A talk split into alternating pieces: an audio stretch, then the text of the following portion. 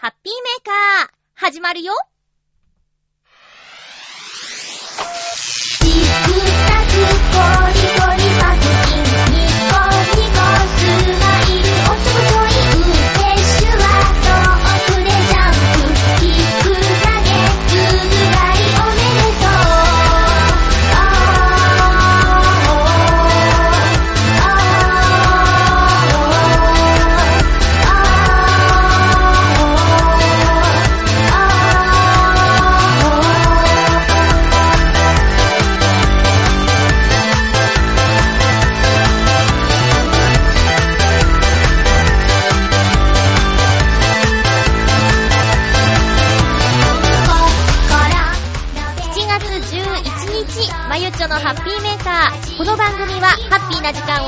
過ごしましょうというコンセプトのもと、ちょわへよ .com のサポートでお届けしております。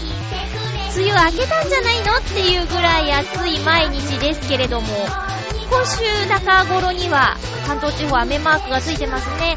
雨で大きな被害があった場所もありますが、皆様の住んでいるところはどうでしょうか？今日も最後まで1時間、よろしくお願いします。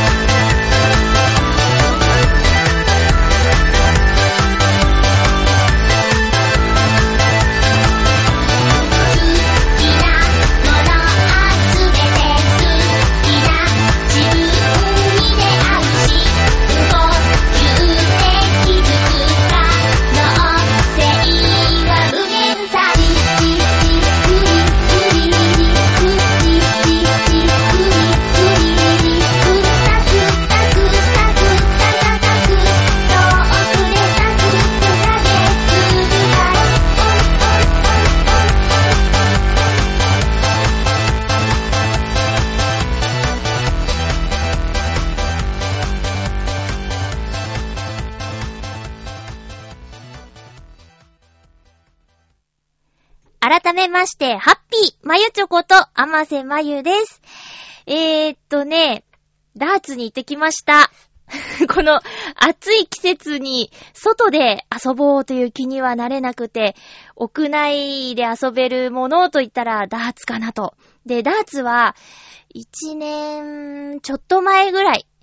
2年前かな一番やってたのは。2年前にダーツ、マイダーツも買って、週2か月、週1か月2回ぐらいダーツに通っていたんですよ。で、その時は、まあ、へ、まあ、下手なりに、あの、勝負になるぐらい、クリケットっていうゲームで勝負になるぐらいのレベルにまでいけてたのに、こう、久しぶりにね、誘われて、ダーツに行ってきたら、あの、まず会員証が切れていたっていうところから。で、会員証が切れてるっていうことは、1年以上行ってないのではないかと思ったんです。で、えー、まあ、案の定ね、やってみたら、えーゼロに、いや、マイナスに戻っていたっていう感じで、とりあえず私、的までダーツが届かないっていう感じ。でね、なんか、バーンって、手もね、結構、振って、痛みがあるぐらいビーンってなって、投げるのに届かないのはなぜかとか。あと、なんかね、刺さらないんだよね。で、そういうのをね、見かねた一緒に行った友人が、結構その子は週1ぐらいで通ってて大好きなんだって。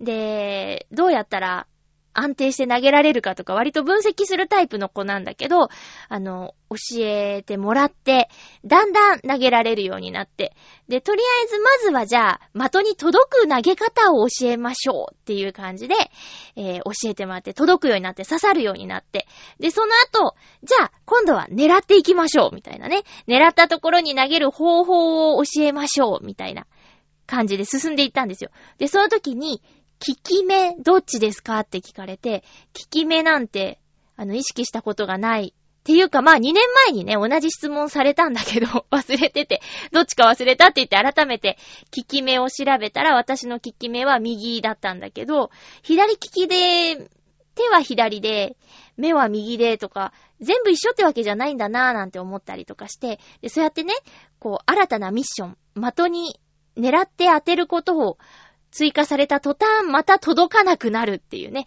あの、別のことを同時にできない私が露呈されてしまったんだけど、まあ、とにかく最終的には、あの、ダーツの矢が、的に刺さるようになって。で、刺さらないうちはね、落ちたダーツの矢を拾うときにしゃがんで取らなきゃいけないんだけど、その動きが辛くって。でもまあ刺さればね、立った状態のままビーって抜くことができるから、だいぶ楽になったし、刺さったことが嬉しいとかね、えー、いう状況で、すごくレベル低いんだけど、で、一応その2年前にハマってた時に、ダーツライブカード、ダーツライブカードっていうのを作ってて、で、それにはあの、データが残るんですよ。対戦成績とか、今の自分のランクとか、トータルで何回ブルに入ったかとか、100回ブル入ったおめでとうとか言って出てきたりとか、そのカードを入れることによって、えー、そういうことができるんですけど、あと、自分のカウントアップとかっていうゲームがあってね、こう、それは回ターンがあって、その間にどれぐらいの得点、合計何点取ったかっていう、これまでのベストスコアとかが載ってたりとかして、それがあることによって、まあ、成長したなとか、今度これぐらい頑張ろうとかっていうのが見ることができるんですよ。で、有料会員に登録すると、より詳細に、あの、データが見れたりするんだけど、その、私はまあ、有料会員じゃなくて、で、とりあえず今までやってみた感じの成績で言うところの私1なんですよ。ランク1。レーティングって言ってたかな？なんか1なんですよね。で、一緒にやった子は5とかで、で、さらにその子がよく一緒に行く子は7なんだって。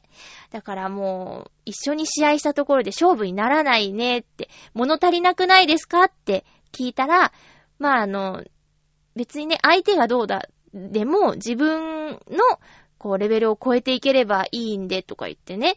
まあ、根気よく教えてもらえたんで、私もね、涼しくて、あの、良かったし、えー、大体漫画喫茶と併設されてたりして、ドリンクバーとかもあったりするんでね、なかなか居心地がいいなぁなんて思って、この夏は、また何度か通うんじゃないかなって思ってます。皆さんもね、ダーツ、あの、おすすめですよ。一応ね、スポーツのジャンルに入るんで、私今、スポーツやってます。運動音痴な方でも、あの、年齢も問わず、ま、身長とかで多少ね、狙いやすい、狙いにくいみたいなのはあるかもしれないんですけども、手軽に始めることができるスポーツとして、ダーツはおすすめですね。確かにゆっこちゃんがいつかのお誕生日にヨシオンさんからダーツをもらってるはずなんですよ。だからゆっこちゃんマイダーツ持ってるはずだから、今度誘ってみようかな。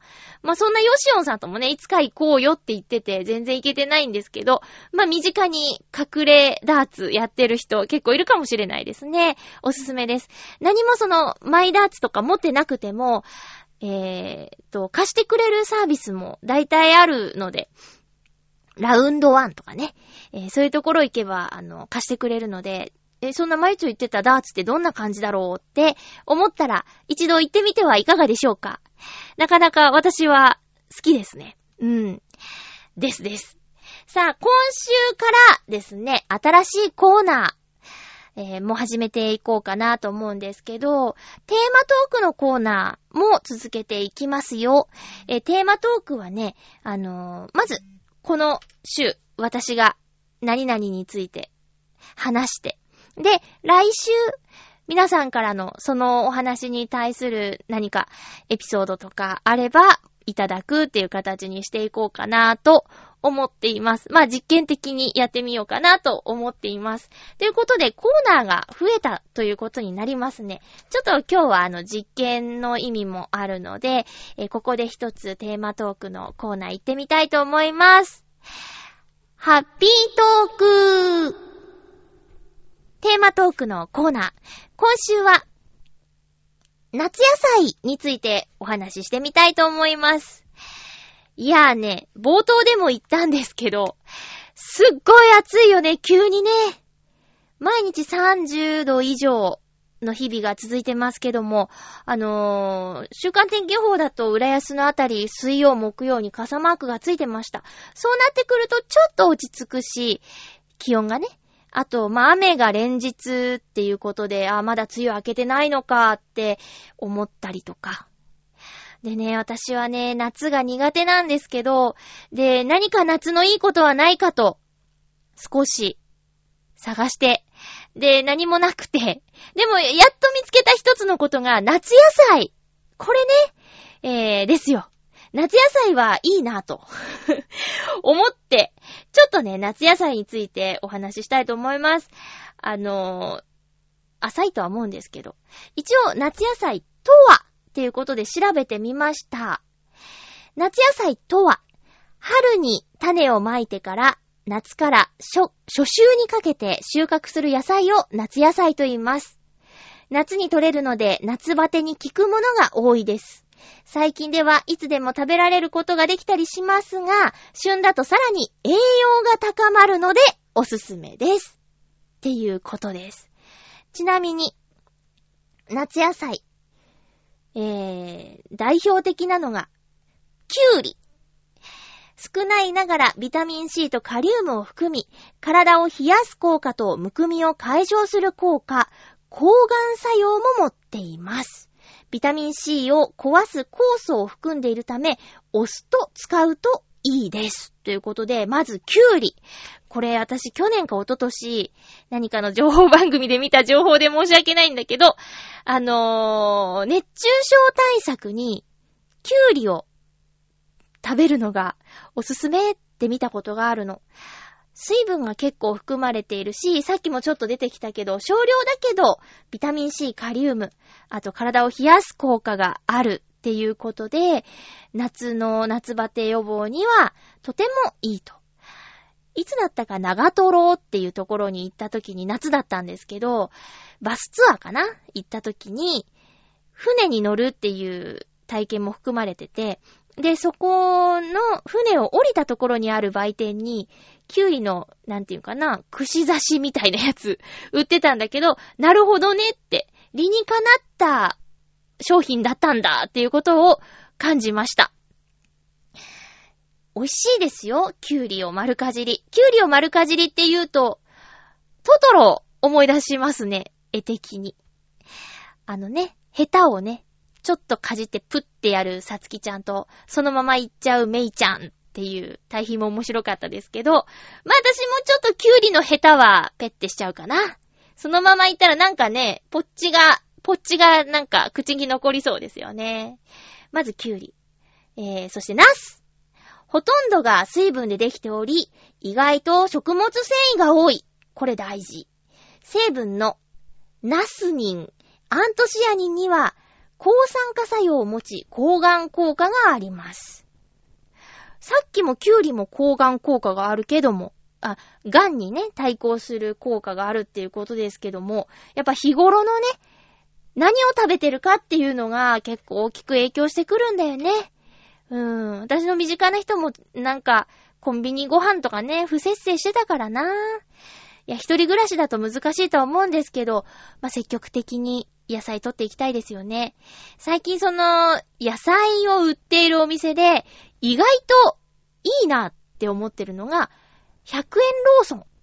100円ローソンって皆さんの身近にありますかね？浦安何店舗かあって、あの、100円ローソンって、まあもちろん100均のお店なんですけど、成果、野菜とか、まあ、お肉とかも 100g 分とか売ってたりして、一人暮らしで自炊する人にはぴったりなんですけど、たまに野菜がスーパーより安く感じる量で売ってることがあるんです。この間私ね、じゃがいも買ったんですけど、今この量をスーパーでじゃがいも100円で売ってないなって思ったりとかして、あと卵もね、6個で100円とか、まあまあ、一人暮らしだったら6個ぐらいじゃないと使い切れないでしょそういう人に対してすごくいいよなと思ってます。で、もちろんナスとか、トマト、トウモロコシとか、レタス。キャベツはさすがに半玉とかだけど、いや、すごくおすすめですね。続いて、トマト。今回はね、夏野菜をテーマにお話ししてますが、トマト。栄養豊富の代表格として有名でいろいろな栄養素と効果を持っています。えービタミン A、ビタミン C、ビタミン E、リコピン、カリウムなど、ミネラルも多く栄養豊富です。さっき笑っちゃったのはちょっとあまりにも、あの、初見で読み得てないなっていうところでね、笑っちゃいました。すいません。えー抗酸化作用があります。これだけで様々な病気の予防にっていうことで、トマト。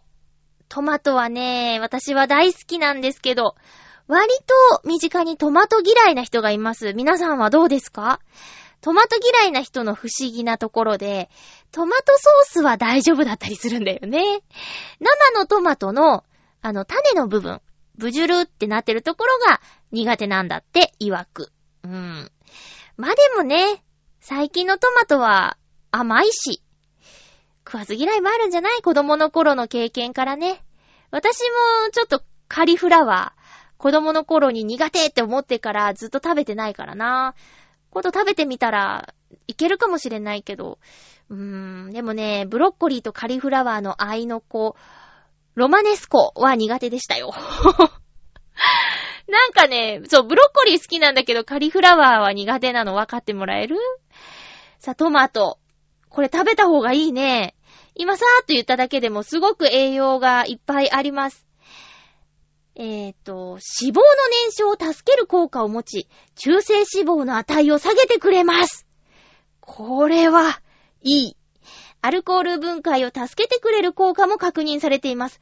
だから居酒屋メニューに冷やしトマトとかあるんだ。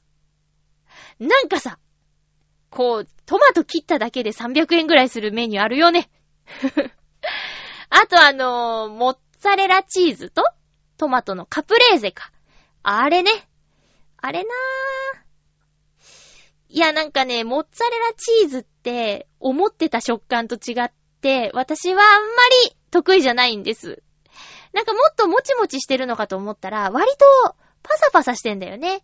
私の食べたモッツァレラチーズがそうだったのかもしれないけど、私のイメージのモッツァレラチーズと違った。なんかパサパサ。ふがふが。してたなぁと思って。そうか、それでか、なんか、ワイン飲むところとか居酒屋とかあるもんね。驚くべきことに、日焼けの予防もできます。トマトを食べると日焼け予防効果があると確認されています。マジですかこれ食べなきゃなぁ体が疲れた時に溜まる疲労物質の溜まり方が少なく、疲労回復に効く効果があります。トマトです。血液サラサラ効果を持ち、脳卒中を予防してくれることが分かっています。すごい。トマトジュースでもこの効果があり、おすすめは塩を使っていないタイプ。わー、トマトすごいね。ちょっと明日トマト買ってこよう。食べよう。そして夏野菜、オクラ。オクラです。ビタミン A、ビタミン C、カリウム、カルシウムを含んでいます。さらに、ネバネバの成分であるピクチン、あ、間違えた、ペクチン、ムチンを含みます。ネバネバには食物繊維が豊富で、胃腸の働きを整え、胃粘膜を保護する効果があり、胃がんや大腸がん予防にも効く。えー、糖の吸収を穏やかにして、糖尿病の予防にも効果を持つことが分かっています。はぁ、オクラすごいね。オクラもう一つ、なんかいいところはさ、断面が星型ですっていうのね、書いてないね。だから、そうね、ちょっとサラダに散らしたりとかまあ、しないけど。いや、ネバネバいいよね。なんかね、うち、家族みんなネバネバが好きで、えーっと、まあ、もしかしたら後で出てくるかもしれないけど、モロヘイヤ。モロヘイヤって、ほうれん草みたいな見た目なんですけど、刻むとネバネバするんですよ。で、モロヘイヤ、オクラ、納豆、混ぜたやつご飯にかけてよく夏食べてたな。うん、美味しかった。オクラもすごいね。そしてピーマン緑黄色野菜の代表格のピーマンには、豊富なビタミン C、ビタミン A が含まれています。実はピーマンの種と周りの白い綿の部分こそ栄養があることは知っていましたか？知らない。血行を良くして冷え症の改善にも効くとのこと。へえ。あ、いや、栄養があるなしはわかんないんですけど、私あの、土井義治さんのおかずのクッキングっていう番組を毎週録画してるんですよ。でね、ちょっと具体的に何曜日の朝だったかちょっとはっきりわかんないんですけど、確か土曜日の朝かな？土曜日の早朝、6時台か7時台ぐらいに土井義治さんの料理番組やってるんですけど、すんごい簡単なんですよ。土井、義治さんの 作ってるのを見てると、あ、自分にもできるんじゃないかって思えるような、そんな料理番組で、例えば、あのー、男子ご飯とか、一時ずっと見てたんですけど、男子ご飯はね、え身近にない食材を使ってたりしてね、まあ、休日に料理を作ること自体を楽しもうというコンセプトだからいいんですけど、なんか土井義治さんの方は日常って感じなんだよね。だから、なんかね、その時にね、見たのがね、ピーマンのね、種も一緒に料理するっていう、すっごい大胆な 調理方法のやつを見たんですけど、そうか。栄養が、その種とか綿にこそあるんだ。その時に、え、種取らないんですか？ってアシスタントの方が言うたら、誰が食べられないって言ったんすか？みたいなこと言ってて、まあ、確かにねって思ったんですけど、ちょっと今度挑戦してみようかな、その種付きのやつ。そして、ゴーヤ苦いけどうまい。そんなゴーヤは栄養たっぷり。ビタミン C、食物繊維、鉄分、カルシウム、カルシウムが豊富に含まれています。苦味の成分には血糖値を下げる効果やコレステロールを下げる効果もあります。わぁ、ねえ、ゴーヤは下ごしらえ次第で大失敗しますからね。あの、ちゃんと苦味を、あーでも苦味にあるんだ。その、血糖値下げる、コレステロール下げるっていうのが。じゃあ苦味がなさすぎても、そういう面では、ちょっともったいないんだね。そうか。そしてニラ。ニラ。ビタミン A、ビタミン B、ビタミン C、鉄、カルシウムを多く含んでいます。ニラの匂いの成分は消化を助けたり、食欲増進、殺菌、解熱などの効果があり、夏バテや風邪に効いてくれます。ほうほー。なんかゴーヤにもあったけど、鉄分とか、ね、野菜に含まれてるといいね。まあ女性は特に鉄分がね、あの、意識的に取った方がいいタイミングっていうのがあるんですけども、そっか、野菜から取れるんだ。いいね。そして、かぼちゃ。当時に食べるので冬の野菜と思っているかもしれませんが、夏野菜なんです。でもね、バーベキューとかにかぼちゃ結構あるから、夏のイメージもあるよ。すごいね、かぼちゃ。冬も夏も。とにかく多いのがビタミン A。その他にビタミン E。ポリフェノールを含み、抗酸化作用を持っています。種やその周りの綿にも栄養はたっぷりです。できるだけ食べるといいですよ。おー。まあ、種って、そりゃあ栄養あるよね。その種から次の野菜が生まれるんだもんね。じゃあ栄養がないとダメか。いやでもなんだろうイメージで。種は取っちゃうね。特に大きければ大きいほど。でも、種を食べるお菓子もあるもんね。あれ、かぼちゃの種かななんかおつまみコーナーとかに種売ってませんか？かぼちゃかなその他にも夏野菜にはトウモロコシやズッキーニ、みょうが、モロヘイヤ、シシトウ、枝豆もありますよっていうことで、夏野菜のいろいろをつらつらとお話ししてきましたが、いかがだったでしょうか？確かにね、冒頭にもあったけど、今はどの季節でも、キュウリ、トマト、まあ、今言ったもので、冬にはないよねっていうものは全然ないよね。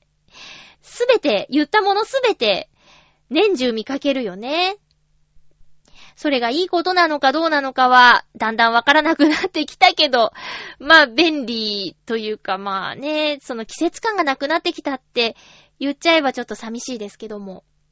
皆さんもね、夏野菜、栄養が豊富にあることが分かりましたし、その栄養以外にも、日焼けだとか、抗がん作用があるとか、なんやかんやありますけども、積極的に意識的に夏野菜取り入れてみてはいかがでしょうか。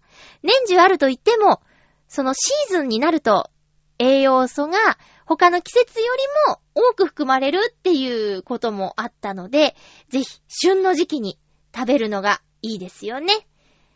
以上、ハッピートークのコーナーでした。次週、この夏野菜に関して思うこと。僕はこの夏野菜が好きです。夏野菜に関するテーマ、トークをしたいと思います。これね、やってくと、結構、時間がなくなっちゃうのかもしれないね。じゃあ、あの、振り部分をもうちょっと少なめにすればいいのかな？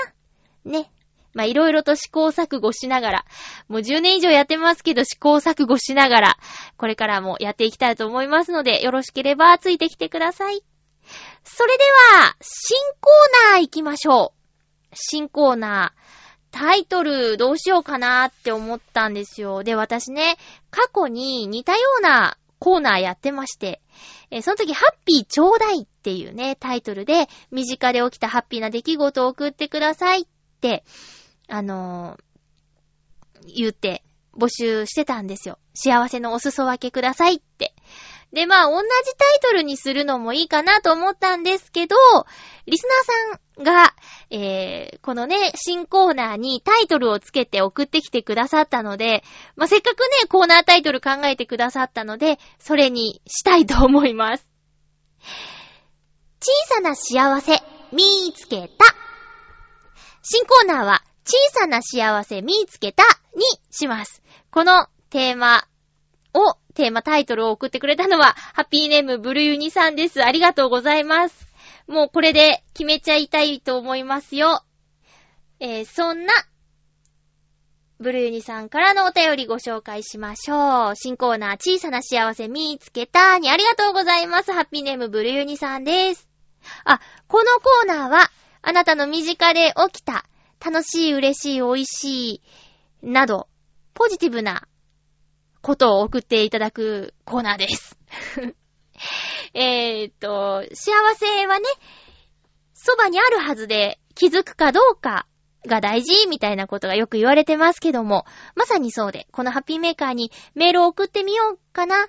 なんか幸せなこと、楽しいこと、嬉しいこと、美味しいことないかなってこう目を向けるきっかけになったらいいなということでこのコーナー作りましたよ。それではブルーニさんからのお便りありがとうございます。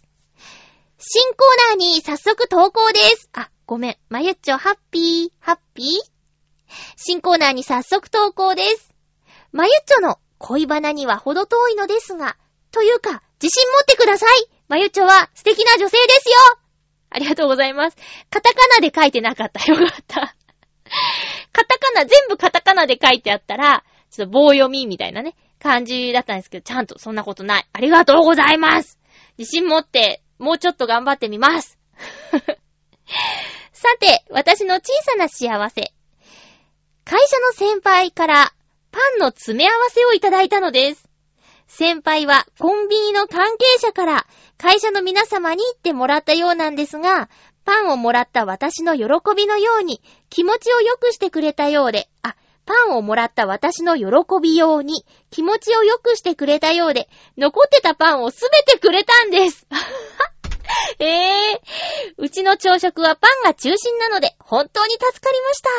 心から喜ぶって大切ですね。ということで、ブルーニさんありがとうございます。そりゃあ嬉しいよね。何か、ま、ま、良かれと思って、パンを渡したじゃない。もしかしたら、あの、申し訳ないって思って渡してる可能性もあるんだけど、まあまあ、あの、基本的に喜んでもらいたくてっていう気持ちをパンという形で渡して、で、あーどうもありがとうございます、みたいな感じで受け取られるより、うわうち、朝パン派なんですよね。めちゃくちゃ助かります。みたいなこととか、まあそこまで言ってなくても、うーわ、ありがとうございますって言われるのと、あざーすって言われるのじゃ、全然、行動を起こした方が受ける気持ち変わってくるよね。いや、パンをもらって、ブルーニさんは嬉しかったからそう言ったんだけど、その嬉しい気持ちが、パンを渡した人にも伝わったって、もうこれすっごいいいよ、ハッピーの連鎖ですね。素晴らしいです。先輩がコンビニ関係者さん。ははー。じゃあコンビニ関係者さんも喜ぶね。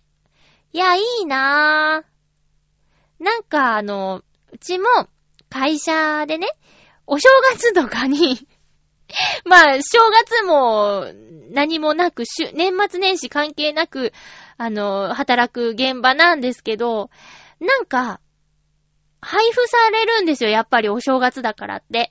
で、今年のお正月はね、あのーカップスープの、えっ、と、お雑煮みたいなやつと、あと、みかんが各チームにね、配布されたの。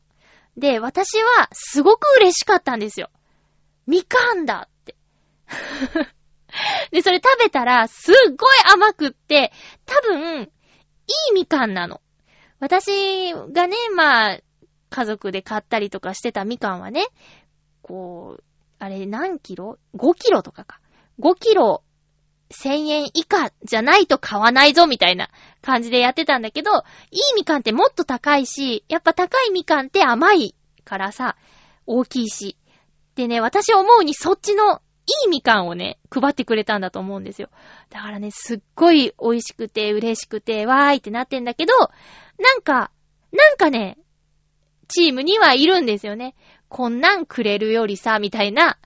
いつもないものがあるだけですごく嬉しいはずなのに、なんか文句言っちゃうみたいなね、人もいてさ、こう、そういう人はもったいないなーって、喜んだら楽しいし幸せなのになーって、ちょっと思っちゃったりしたことはありますよ。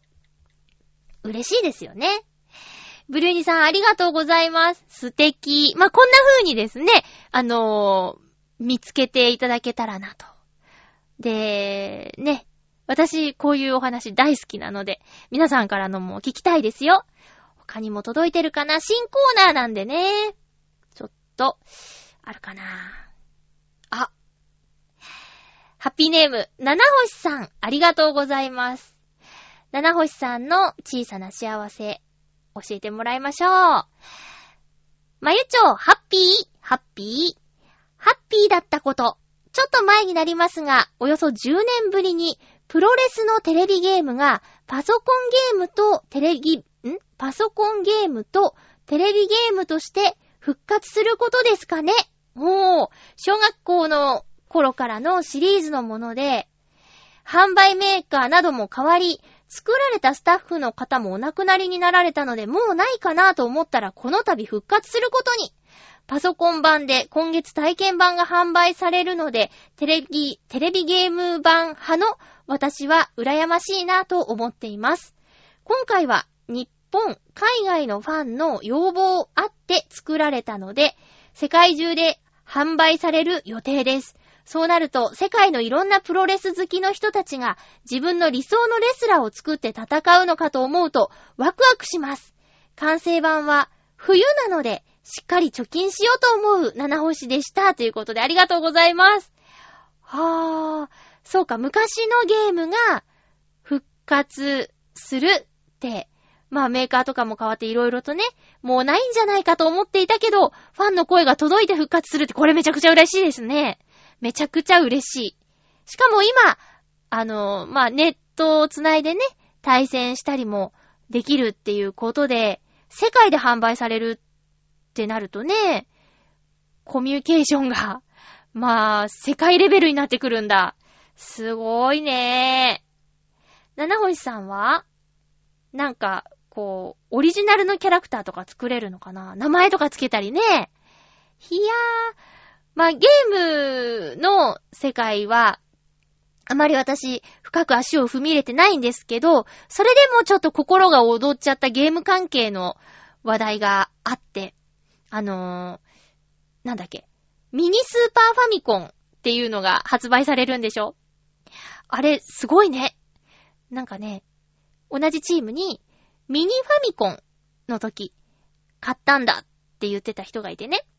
で、ミニファミコン、昔はできなかったセーブができるんだよとか、なんか入ってるソフトがこんなんがあってすごいんだとか言ってて。で、やっぱり販売直後は手に入れられなくてね、今はどうなんだろうわかんないけど、で、1万円未満で、な、数十本入ってんだっけ ?20 本ぐらいかな？で、今回、あの、ミニスーパーファミコン。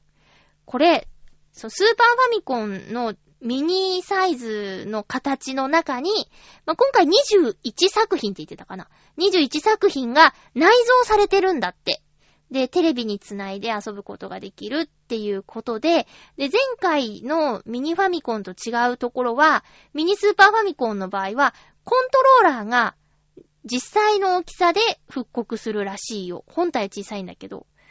で、ミニファミコンの時はコントローラーもその本体の形に合わせたサイズ感で、ちょっとちっちゃかったんだって。でもね、今回は大きい通常のサイズで復活するらしいです。でね、私はゲームをしなくなった原因がマリオカートなんですよ。で、今回そのマリオカートがね、ミニスーパーファミコンに入るんだって。で、なんでかっていうと、こう、お母さんがいるときは、1日1時間しかゲームやっちゃダメよって言って制限されてやってたんだけど、夏休みにね、母親が働きに出て、でそっから夕方帰ってくるまで弟とずーっとやってて、なんて時間がもったいなかったんだっていうところからゲーム、私はやっちゃダメな人だって思ってやらなくなったきっかけがマリオカートだったんですけど、マリオカートも入ってるとかね。あと、なんだっけ。えー、っとね。なんだっけな？なんかあった、聖剣伝説2っていうやつも、私が RPG をしなくなった、えー、きっかけのゲームなんだけど、弟がハマってて、で、RPG 姉ちゃんやったことないでしょ？って言って、俺クリアしたからやっていいよって言って、で、やらしてもらって。で、まずね、言われた通り進んで、聖剣をもらうんだって言われて進んでって、その何十分やっても聖剣にたどり着かなくて、弟に、姉ちゃんセンスないわっって言われて、うん、そうだねって言って RPG やらなくなったんですよ。まあ、そういうね、いろいろ思い出が詰まったソフトが結構入ってたりするので、ちょっとね、興味あるね。興味ありますよ。それはいつ発売なんだろう？予約はまだ受け付けてないみたいですけど、いつからかな？皆さんはどうでしょうか？さあ、小さな幸せ、見つけたのコーナーでは、あなたの身の回りで起きている小さな幸せに気づいて、それをメールで送ってください。よろしくお願いします。普通歌をいただいているので、ご紹介していきましょう。えー、っと、ハッピーネーム、コージーアットワークさん。あは、お久しぶりです。まゆちょ、ハッピー、ハッピー？ご無沙汰して申し訳ありません。謝らないでください。当分は目の回る忙しさなので、聞くだけリスナーを決め込むことにいたしました。いやー、よかった。なんか体調でも崩されたのかと思って、あのー、心配してました。それか私が何か出現して、嫌われちゃったのかなとか。ちょ、いろいろ、あれ、コージアトワークさん、毎週2、3つ送ってくれてたコージアトワークさんがパッタリと、あれどうしたんだろうって、なんか、両方考えてました。なんか、良くないことと、あと、反省といろいろ考えてました。そうか。忙しくなるとも言ってましたもんね。えーが、浦安のことなのでお知らせします。はい。7月6日から、浦安堀江の、浦安市堀江の、猫の館みーさんで、黒猫のミニ展を開催中です。それと、7月14日から30日まで、高円寺のギャラリー、キヤさんの写真展にも参加しますということで、お知らせをいただきました。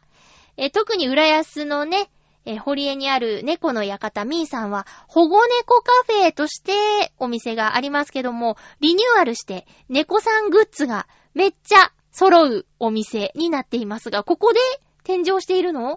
?7 月6日からってことはもうおっと始まってますね。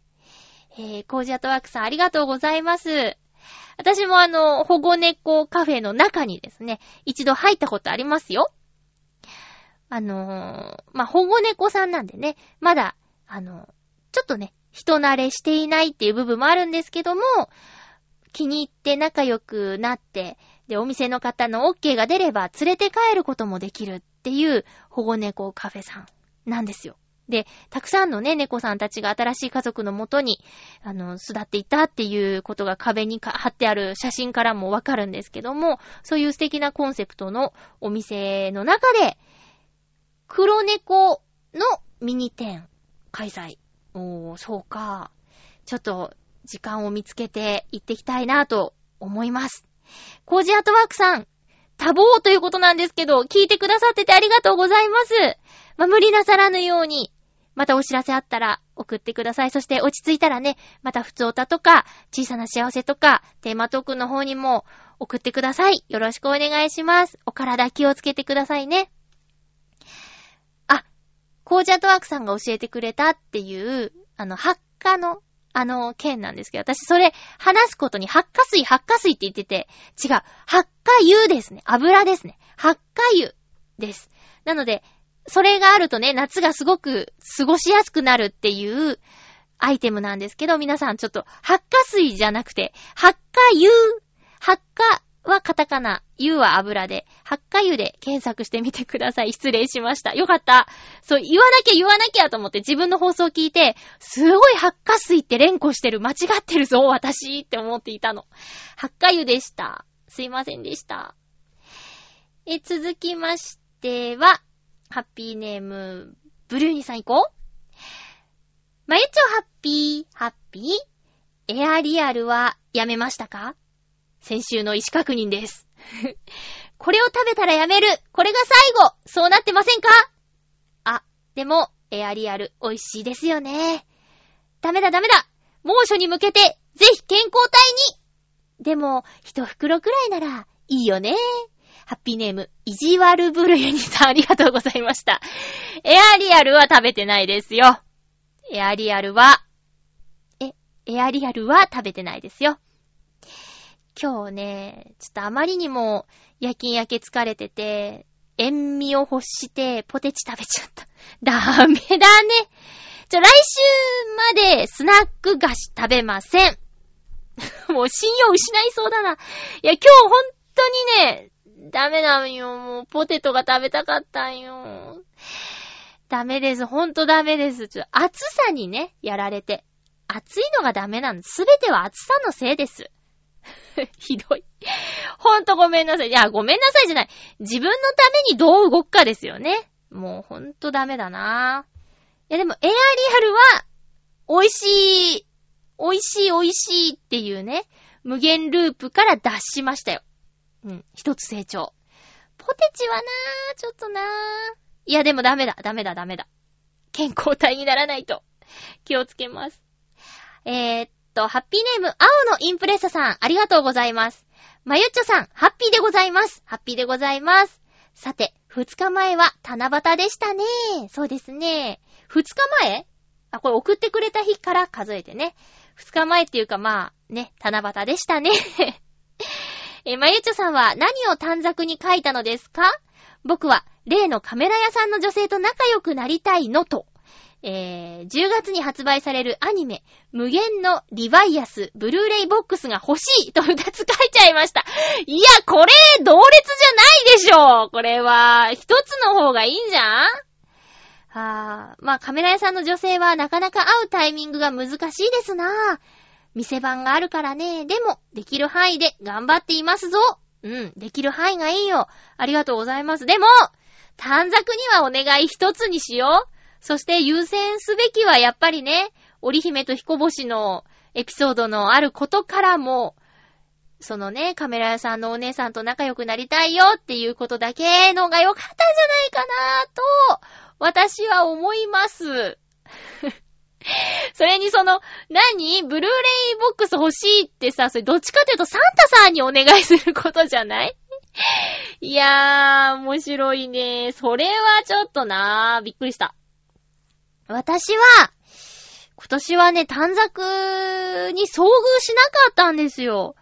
だからね、書いてないです。ほんとつまんない答えで申し訳ないですね。書いてないです。ねえ。あの、イクスピアリにね、短冊が飾ってあったのは見たんですよ。でも、あ、じゃあ書きたいなと思ったけど、もう短冊がなくて、まあ、ぎっしり、ぶら下がっていたので、もうこれ以上書けられませんよってことだったとは思うんですけど、そう、だから、見かけたけど、書いてないんですよね。でももし書けたとしたら、何書いてたかな？あの、えっとね、星野源の、あの、アリーナツアーの、えー、追加公演、埼玉スーパーアリーナに当選しますように、ですかね。ブルーレイとそんなに変わんないですけど、いや、これは、あの、お金があればいけるとかじゃなくて、抽選なので、もうお願いするしかない、願掛けぐらいしかないんですよ。いや、星野源さんのライブ行きたいなぁ。こんなに大好きになるとは思わんかったですけど、追加公演ね。で、埼玉スーパーアリーナは、オクトーバーフェスぐらいしか行ったことないんでね。あの大きな、なんていうの？アリーナ、アリーナ、アリーナ？あの会場で、ちょっとライブとか参加してみたいですね。星野源さんのアリーナツアー、埼玉スーパーアリーナに行けますように。うん。言った。書いてないけど。青のインプレッサさんありがとうございました。続いて、ふつおた、水なぎさんからいただいております。まゆちょハッピー、ハッピー、水なぎです。どうもありがとうございます。先週の放送の中で、まゆちょが銀座6に行かれたことと、牡蠣が好きと話をされていたので、私も少し。はい。銀座6は、近くまでは行くのですが、まだ人が、人混みに圧倒されて、まだ中に入っていません。でも、まゆちょが紹介していた牡蠣のお店は興味がありますので、いつか食べに行ってみたいです。ああ、ぜひぜひとも。銀座6内で私が注目しているお店は、京都宇治に本店がある中村藤吉本店かな？藤吉でいいのかな？えー、抹茶を使った甘味が美味しく、最近宇治に行くと毎回ここで昼食とデザートを友人と一緒に楽しんでいます。過去ここ数年、響けユーフォニアムのイベントで宇治に行くことが多いので笑い。おー。えー、また、私も牡蠣は好きなので、たまにお店に食べに行きます。あ、その前にそう、私もね、こう、中村藤吉本店さんで、お茶しようと思ってお店の前まで行ったんですけど、なるほど、すごく人気で、大行列。あの、列がね、折り返しちゃってたんですよ。ビーンって長く並んでて、なんかあるところでぐーっと曲がってってなってたんで、ちょっと、またにしようかなと思って、その時は行かなかったんですけどね。行ってみたくなりました。さらに、水なぎさんおすすめなんだもん。また、私も牡蠣は好きなので、たまにお店に食べに行きます。私がよく行くのは、東京メトロ、三越前駅近くの、コレド室町2の1階に入っている、柿酒場、北海道厚岸日本橋本店です。日本橋本店です。えー、ここは北海道厚岸町公認のご当地酒場と呼ばれているお店で、毎朝厚岸から新鮮な牡蠣が空輸されてきます。いや、厚岸で合ってるんだっけっていちいちなんか確認したくなっちゃう不安から変な間ができちゃってますけど、厚岸ね。えー、厚岸の海は水温が低いため、夏でも新鮮な牡蠣を取ることができ、それを東京でも味わえる数少ないお店です。人気のメニューはランチタイムの牡蠣フライ定食1000円などの定食で、初めてここで食べるのならやっぱり牡蠣フライ定食をおすすめ。でも、私の一番のお気に入りは、サイドメニューで注文ができる、厚岸のブランド牡蠣、牡蠣エモンの生。プリプリと太った大きな牡蠣をそのまま食べられるので、とっても美味しいです。本当はレア程度に焼いた牡蠣も美味しいのですが、このお店では生と蒸しの2種類しかないのがちょっと残念です。牡蠣好きなマユッチョならもうチェック済みかもしれませんが、もしまだ行かれてないようでしたらぜひ、銀座6と、ん？銀座6ほどは高くないので、もう少し気楽に食べられますよ。ではではということで、水なぎさん、行ってきました。あの、いつだったかな？なんかね、えー、っと、声の仕事朝一番やって、んで、翌朝も声のお仕事があったので、おっと、これは24時間乗車券買おうかと、久しぶりに。で、24時間乗車券って東京メトロだったら600円で、あの、24時間乗り放題なんですよ。だから、声の仕事行って、行くときは普通にスイカで乗って、で、Suicaって、まあ Suicaでいいか。 Suicaで乗って、で、その帰りにね、あの、一日乗車券使って、あの、小野耕石さんの展示を見に表参道まで行くっていう用事があったんで、で、そこまで行ってさ、お昼ご飯どうしようかなって思った時に、あ、水なぎさんからなんかメール来てたぞと思って、あの、三越前行きました。で、食べました。すっごいですね。私、あの、せっかくおすすめしてくださったのに、カキフライ定食、じゃなくて、ザンギとカキフライ一緒になってる、あのーやつを選んだんですよ。なんか、欲張っちゃったね。で、それに、追加で、生の、かきえもん、食べました。あれ？かきえもんだったかな？なんか、二種類あったんだよね。んで、片方は今、あの、量がしちゃいけない状態なんですって書いてあって、えっとね、あ、丸えもん。なんかね、かきえもんは禁量中って書いてあって、かきえもんと丸えもんっていうのがあってね。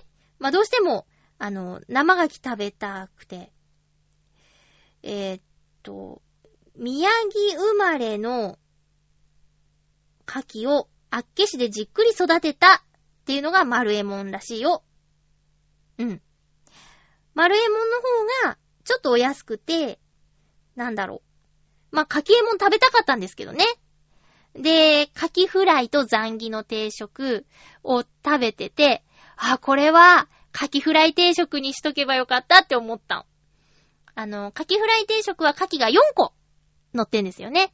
で、ザンギとカキフライ定食はカキが2個、カキフライが2個乗ってんだけど、カキフライめちゃくちゃ美味しいですね。私多分、今まで食べたカキフライの中では、ベスト1だと思う。なんか、中があんまり火が通ってないっていうか、それはいい意味でだよ。新鮮ってことなんだろうなって思って、こう、うん、あんまりね、そういうおかずとかにね、使いたくない表現なんだけど、ジューシーでした。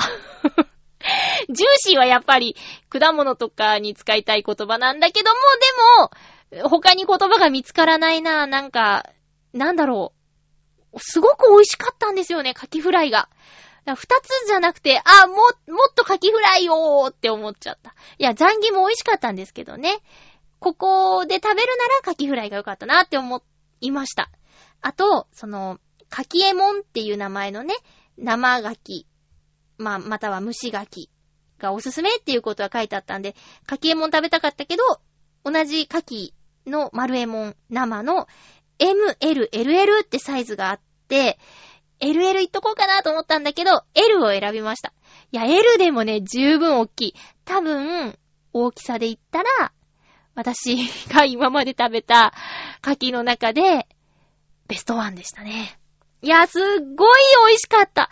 なんかね、うん、レモンと、あと、ホワイトオイスターソースって言ったかな。そういう調味料もね、出してくれたんだけど、お店の方が、これは、あの、生で、そのままが一番おすすめですって言われて、まあ、言うてもお塩とかお醤油的なね、やつがあった方がいいんじゃないのって思いながら、でも、お店の方がこれが一番って言うから、そのまま口に入れたら、なんだろう、海水なのかなす、ちょうどいい、ちょうどいい塩味があって、うわ、これは何もかけない方がいいやって思った。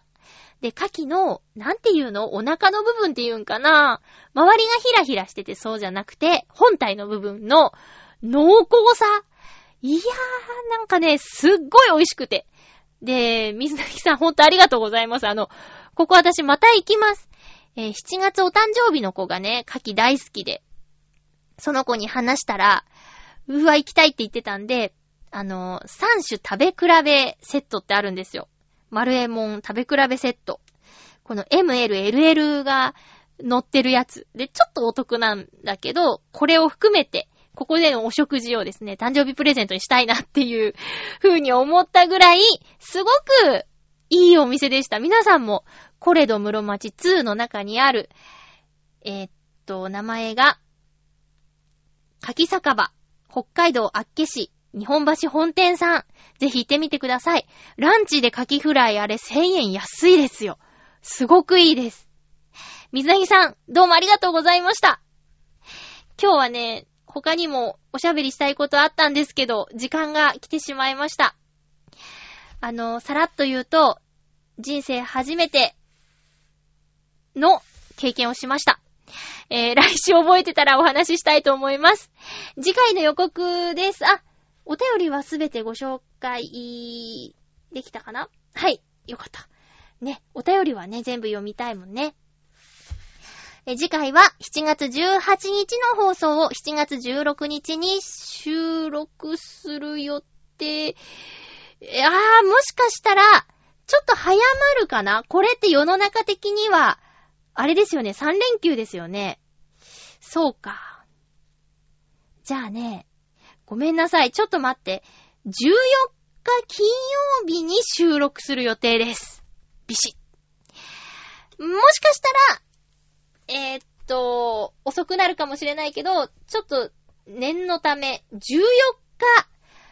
金曜日に収録する予定なので、14日の12時までのお便りはご紹介できます。で、テーマは夏野菜。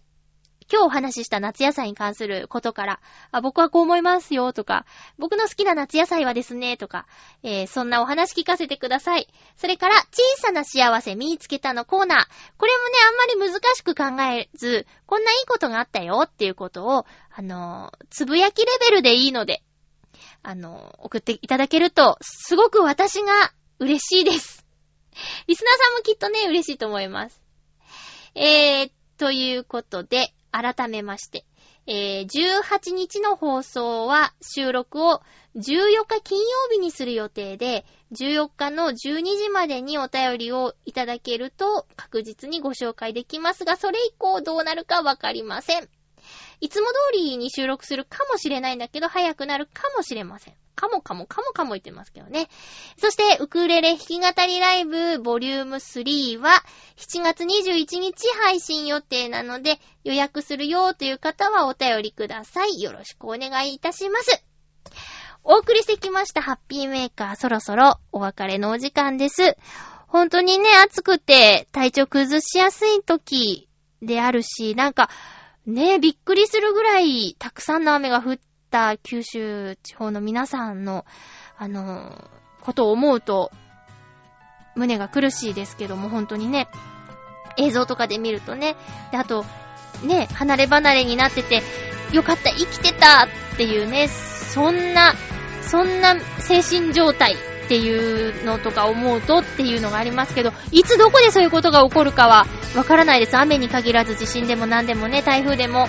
だから毎日を大事に生きていきましょう。お相手は、まゆちょこと、あませまゆでした。また来週ハッピーな時間を一緒に過ごしましょう。ハッピー追いかけて、いつも捕まえていた。明日には